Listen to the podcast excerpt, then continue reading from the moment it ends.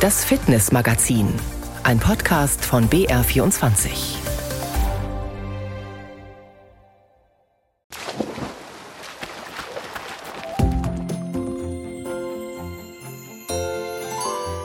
Vielleicht haben Sie es heute Morgen auch gedacht. So viele Türchen am Adventskalender sind es gar nicht mehr. Eine Woche noch, dann ist Weihnachten. Eigentlich noch sieben Türchen, aber hier im Fitnessmagazin habe ich ein paar Bonustürchen. Hinter dem ersten verbirgt sich ein Mann ohne Grenzen. Zuletzt ist er erst mit dem Fahrrad durch die USA von Ost nach West, um dann wieder von West nach Ost zurückzulaufen. Ich bin immer noch im Großraum Los Angeles. Heute ging es schon schwer, war schmerzhaft. Der Anpassungsprozess von den Fahrradbeinen ist noch nicht abgeschlossen. Mit Anhalten wieder losrennen, das ist auch nicht das, was die, was die Fahrradbeine wollen. Morgen so ab der Halbzeit bin ich dann wirklich aus dem Großraum Los Angeles raus. Und dann wird es besser. Extremsportler Jonas Deichmann im Interview. Bonustürchen Nummer zwei verdanke ich meinem Team, die sich schon jetzt über Wortspiele mit meinem Namen, Sina Wende, und dem Thema dieses Beitrags freuen, die Wende beim Schwimmen. Also zum einen ist die Wende schlicht und ergreifend notwendig, weil wir irgendwann an die Wand hinkommen. Nicht nach 25 Meter oder nach 50 Meter oder nach 33 Meter, je nachdem, was er für ein Becken hat. Aber wir müssen wenden, das ist ja eh klar. Was viele Leute unterschätzen, ist, dass nach der Wende die Geschwindigkeit am größten ist. Und eigentlich sollte man die Wende dazu nutzen, A, sich zu erholen und B, einfach um schneller zu sein. Wenden wir uns also schnell der vorletzten Ausgabe des Fitnessmagazins in diesem Jahr zu. Türchen auf. Diese Zahlen müssen Sie sich mal versuchen vorzustellen. 5500 Kilometer und 45.000 Höhenmeter mit dem Rad von New York bis Los Angeles. Und dann, direkt im Anschluss, 5000 Kilometer und 38.800 Höhenmeter zu Fuß zurück. Das klingt total verrückt oder nach einer typischen Aktion von Extremsportler Jonas Deichmann. Wer gedacht hat, der 36-Jährige ruht sich nach seinem Triathlon um die Welt, wo er von September 2020 bis November 2021 fast täglich nur geschwommen, geradelt oder gelaufen ist, liegt ganz falsch. Und was soll ich Ihnen sagen? Nach der zweifachen USA-Durchquerung schmiedet er schon jetzt Pläne für das nächste Extremabenteuer.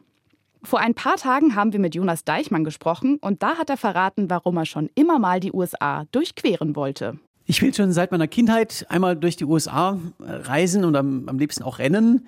Forrest Gump war mein Lieblingsfilm und ist einfach so eine inspirierende Persönlichkeit, weil der auch einfach macht. Und irgendwie geht es immer weiter. Und ich konnte ja während dem Triathlon rund um die Welt nicht einreisen wegen der Pandemie und weil ich auch im Iran und im Sudan war vorher. Also es war so ein bisschen unfinished Business für mich. Aber einfach nur durch die USA rennen, das haben schon andere gemacht, äh, wollte ich nicht machen. Also habe ich mir gedacht, machen wir eine Doppelquerung ohne Begleitteam. Das hat noch keiner gemacht. Und ja, so ist die Idee gekommen. Du hast jetzt ja den direkten Vergleich. Was liegt dir denn mehr, Radfahren oder Laufen? Also Radfahren ist im Verhältnis zum Laufen super einfach ja nicht nur körperlich. Beim Radfahren hat man mal Rückenwind, dann geht es ganz einfach. Also man kann sich erholen oder man fährt mal Berg runter. Laufen ist eine Dauerbelastung. Also ein Ultramarathon jeden Tag, da ist jeder Tag irgendwie auch schwierig. Und dann auch die ganze Logistik, die Distanzen sind ja viel länger, wenn ich nur 50 statt 200 Kilometer mache. Und daher ist beim Laufen einfach alles härter, auch das Mentale, wenn man immer geradeaus läuft und in, im mittleren Westen sind Felder, es passiert nichts, es geht immer nur schnur geradeaus. Auf dem Fahrrad gebe ich da halt mal Gas und dann, dann bin ich da in zwei Tagen durch. Aber beim Laufen sind es halt dann, dann zwei Wochen, wo sich nichts verändert. Also Laufen ist um Vielfache schwerer.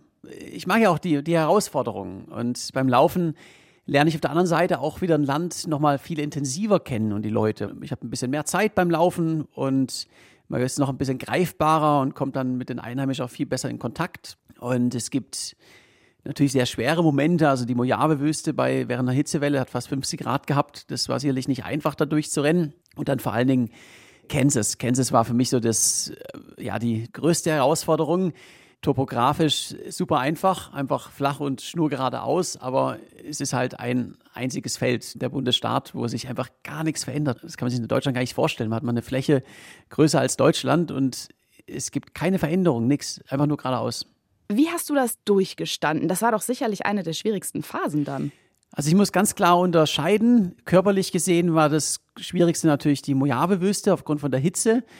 Und dann die Rocky Mountains, also ein Anhänger mit Gepäck über die ja, fast 4000 Meter hohen Pässe zu ziehen, ist natürlich auch nicht einfach.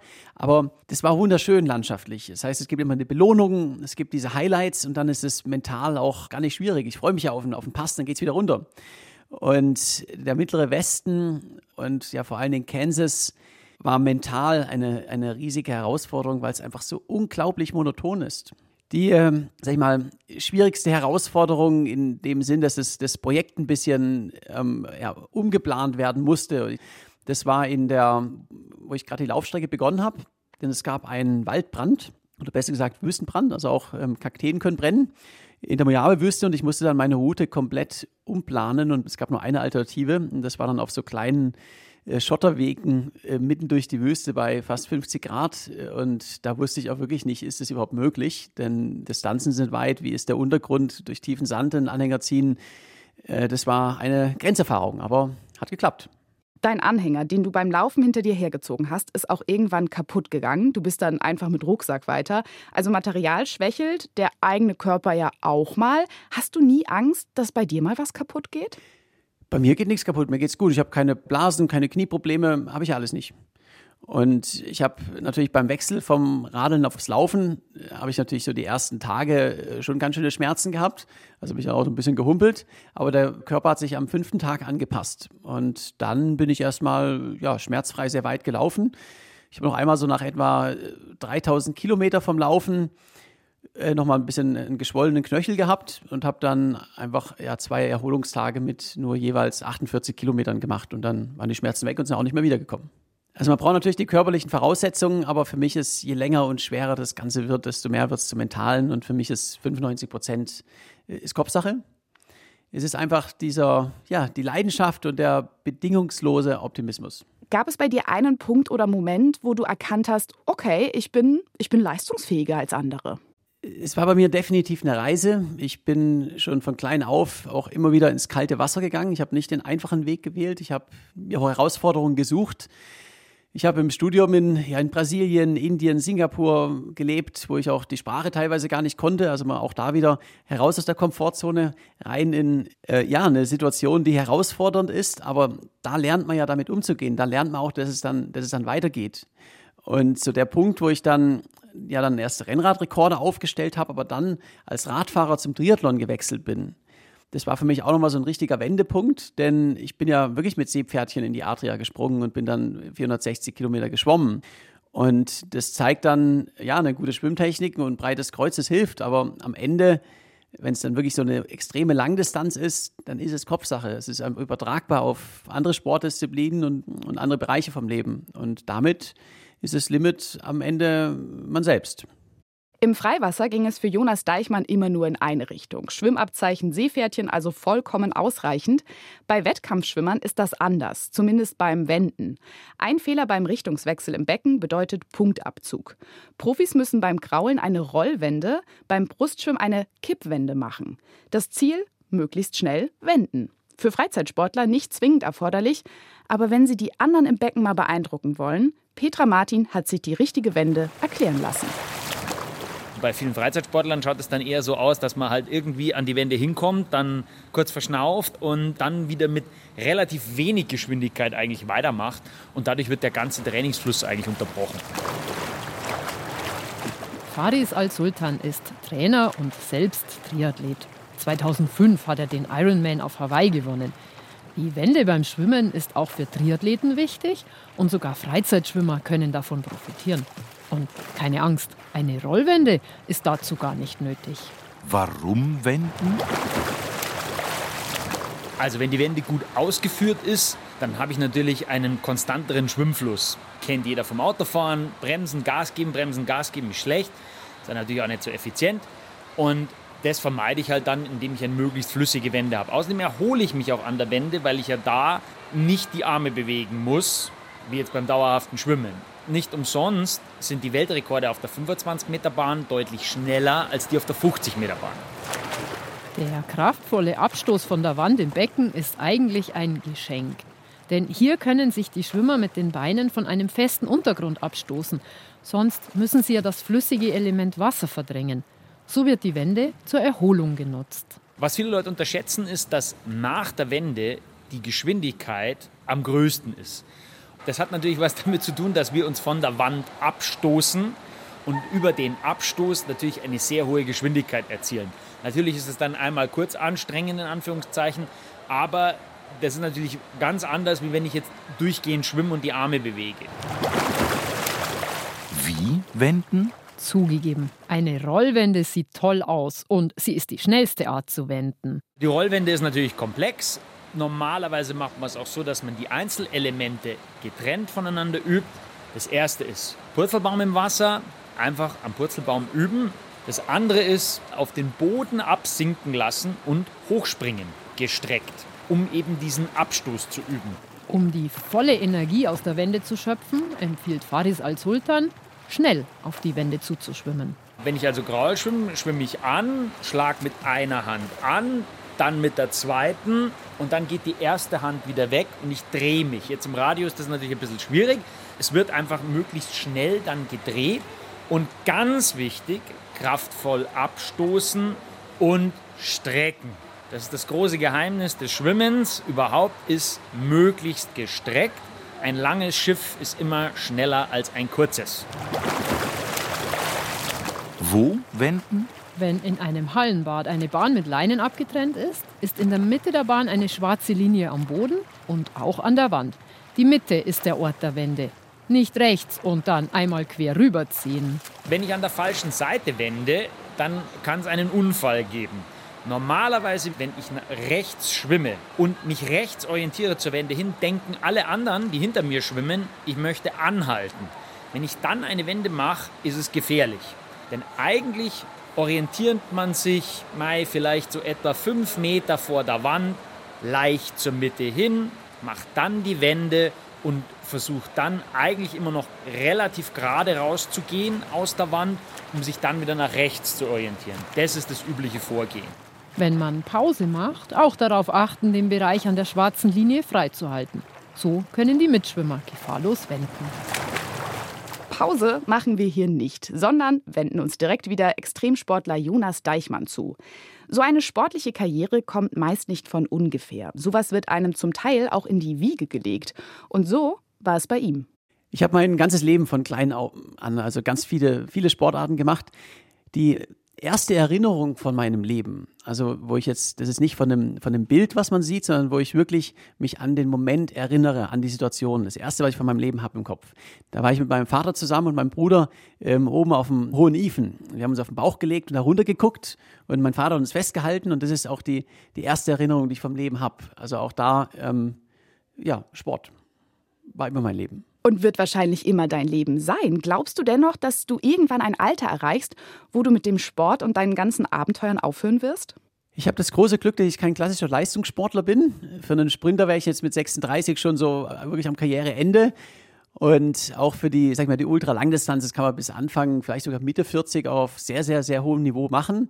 Aber ich mache ja Projekte, die nicht unbedingt leistungsbezogen sein müssen. Also ich kann auch mal 100 Tage auf einer einsamen Insel, so Robinson Crusoe-Style übernachten und meine eigene Hütte bauen und darüber einen Film drehen.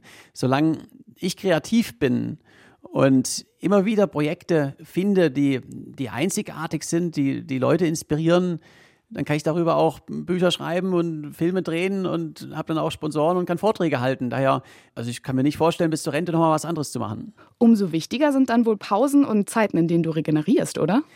Pausen sind unglaublich wichtig. Also ich sehe das wie eine Serie von, von Sprints.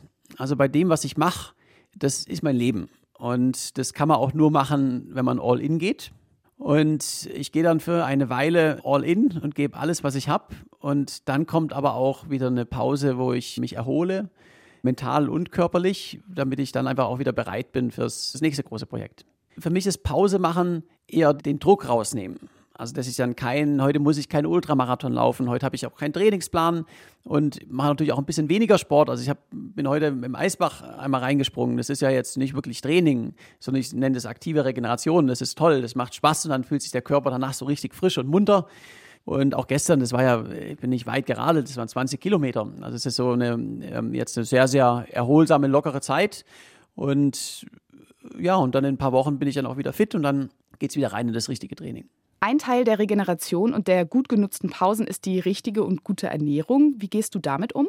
Also für einen Ultralangdistanzsportler, der, der noch kein Begleitteam dabei hat, da gilt es leider nicht so richtig mit der guten Ernährung, weil ich finde es ja nicht. Also das Wichtigste, ich brauche so etwa 8000 Kalorien am Tag.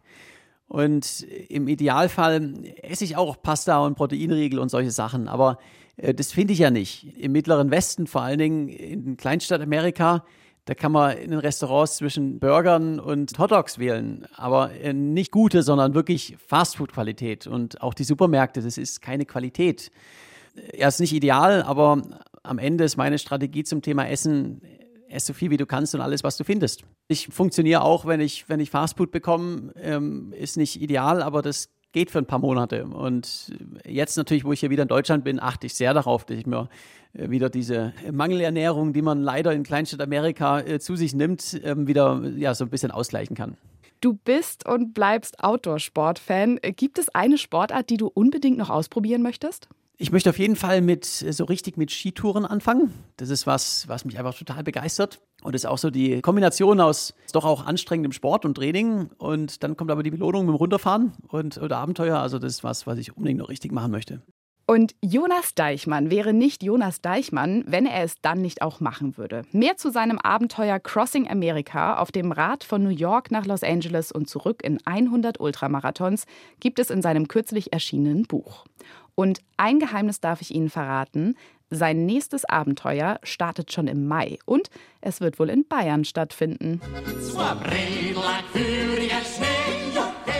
Die Weihnachtsferien stehen vor der Tür und für einige geht's dann auch in den Skiurlaub. Das klingt aber nicht immer nur nach Vergnügen, zeigt Louis Knoll. Wintersport in der Saison 2023-24. Für manchen bleibt diese schöne Idee in diesem Winter ein Traum, weil er oder sie vor den teuren Preisen ausgebremst werden. Bei den ersten Wintersportlern der Saison auf der Zugspitze hören sich die Kommentare nach den gestiegenen Kosten so an. Ja, der Preis ist natürlich schon schmerzhaft. Also wenn man sagt, für Familien, die sagen, oh, da fahren wir jetzt mir mal rauf, da bist du vermögenlos, das ist schon mein Gut, aber der ganze Bromborium, irgendwann muss natürlich auch zahlen. Klar, hilft nichts. Es ist halt immer die Frage, wenn du natürlich in kleineren Skigebieten im Allgäu oder so unterwegs bist, kannst du ja noch für 30 Euro am Tag fahren gehen. Dann können wir halt auch noch Mittagessen und die ganzen anderen Geschichten nutzen. Muss man einfach ein bisschen umdenken. Luxus würde ich jetzt nicht sagen, aber es ist natürlich teuer geworden. Ausrüstung auch noch, wenn du leist, das ist schon teuer. Der Skipass in Deutschlands höchstem Skigebiet auf der Zugspitze kostet in dieser Saison 62 Euro. Für eine Familie, zwei Erwachsene mit zwei Kindern, zahlt man 165 Euro. Matthias Stauch, der Chef der Bayerischen Zugspitzbahn, erklärt die gestiegenen Preise. Wir kommen natürlich nicht an der allgemeinen wirtschaftlichen Entwicklung vorbei. Es ist so eine die Inflation, die jetzt Gott sei Dank wieder etwas runtergeht, aber die Energiepreise sind nach wie vor sehr hoch. Wir müssen auch unser Personal gut bezahlen. Es sind gute Leute, die verdienen auch ein gutes Gehalt. Wir reden vom Fachkräftemangel und das müssen wir aber auch irgendwo verdienen. Und ich denke, der Skisport ist trotzdem im Vergleich zu vielen anderen Freizeitvergnügen nicht an der Spitze. Für den Zugspitzchef, der mit rund 500 Mitarbeitenden einer der größten Arbeitgeber im Tourismus in Bayern ist, zählt in erster Linie die Freude und der Erholungswert des Wintersports. Ganz wichtig für Kinder zum Beispiel ist das Thema Bewegung. Und ich sage nur ein Beispiel. Letztes Weihnachten hatten wir über 15.000 Kinder oben im Kinderland. Die kamen von überall her mit Bussen. Die hatten, wenn man da zuschaut, eine Freude. Was die für einen Spaß haben, die Kleinsten auch schon. Bei der Ausrüstung, wenn sie nicht gemietet wird, führt der Weg am Sportfachgeschäft oder dem Onlinehandel vorbei. Wer sich neu ausstattet, muss für eine Ski- oder Snowboard- oder Skitourenausrüstung einen vierstelligen Betrag investieren. Hans Konrad, Inhaber eines großen Sporthauses aus Penzberg, ist einer der größten Skihändler in Europa.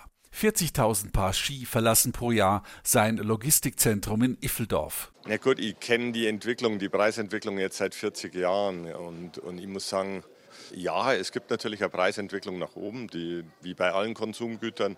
Aber ins Unermessliche möchte ich jetzt nicht sagen, man kann immer noch eine sehr, sehr preiswerte Skiausrüstung erstehen, wenn man will. Preiswert ist relativ, sagt der Sportunternehmer. Er legt Wert darauf, dass Kinder- und Jugendski bezahlbar bleiben und belegt das mit günstigen Einstiegsmodellen. Für ihn ist Skisport kein Luxus wie zum Beispiel der Golfsport. Auch er rät Familien dazu, auf kleinere Lifte und Skigebiete auszuweichen. Äh, ich bin froh, dass es noch sehr viele kleine Skigebiete gibt, sehr viele kleine Lifte, wo auch Kinder sehr preisgünstig fahren können. Gerade bei uns in der Umgebung gibt es die Gott sei Dank, wo man auch mit Kindern sehr preisgünstig fahren kann.